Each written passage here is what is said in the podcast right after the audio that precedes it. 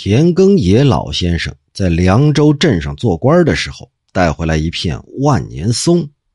这东西可以入药，药性温和，能活血，煎出汤水的颜色呀，就像琥珀一样。治疗妇女的经血稀少、闭经等病症，大多是很灵验的。亲戚家都互相传递消息，到家里来讨取。时间一久啊，这东西就分光了。后来我到了西域，才见到这种树，就是古松树的树皮，并不是另外的一种什么松树。当地人呢是用松树皮来煮汤，代替茶来喝，也有淡淡的香气。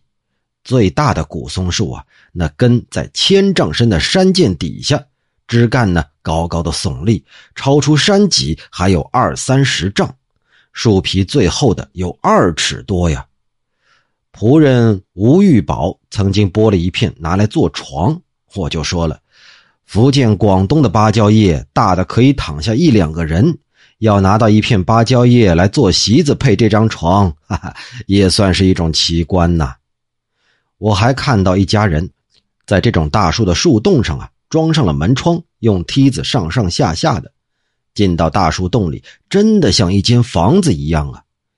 我和呼延华州一起爬上去参观，华州就说：“哦呦，这户人家既是住在朝中，又是住在洞穴里了啊！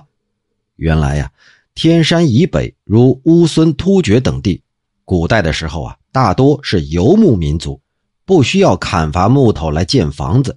想来呀，这些古树可能从盘古开天辟地的时候就有了吧？称他们是万年松，还真是。”名不虚传呐。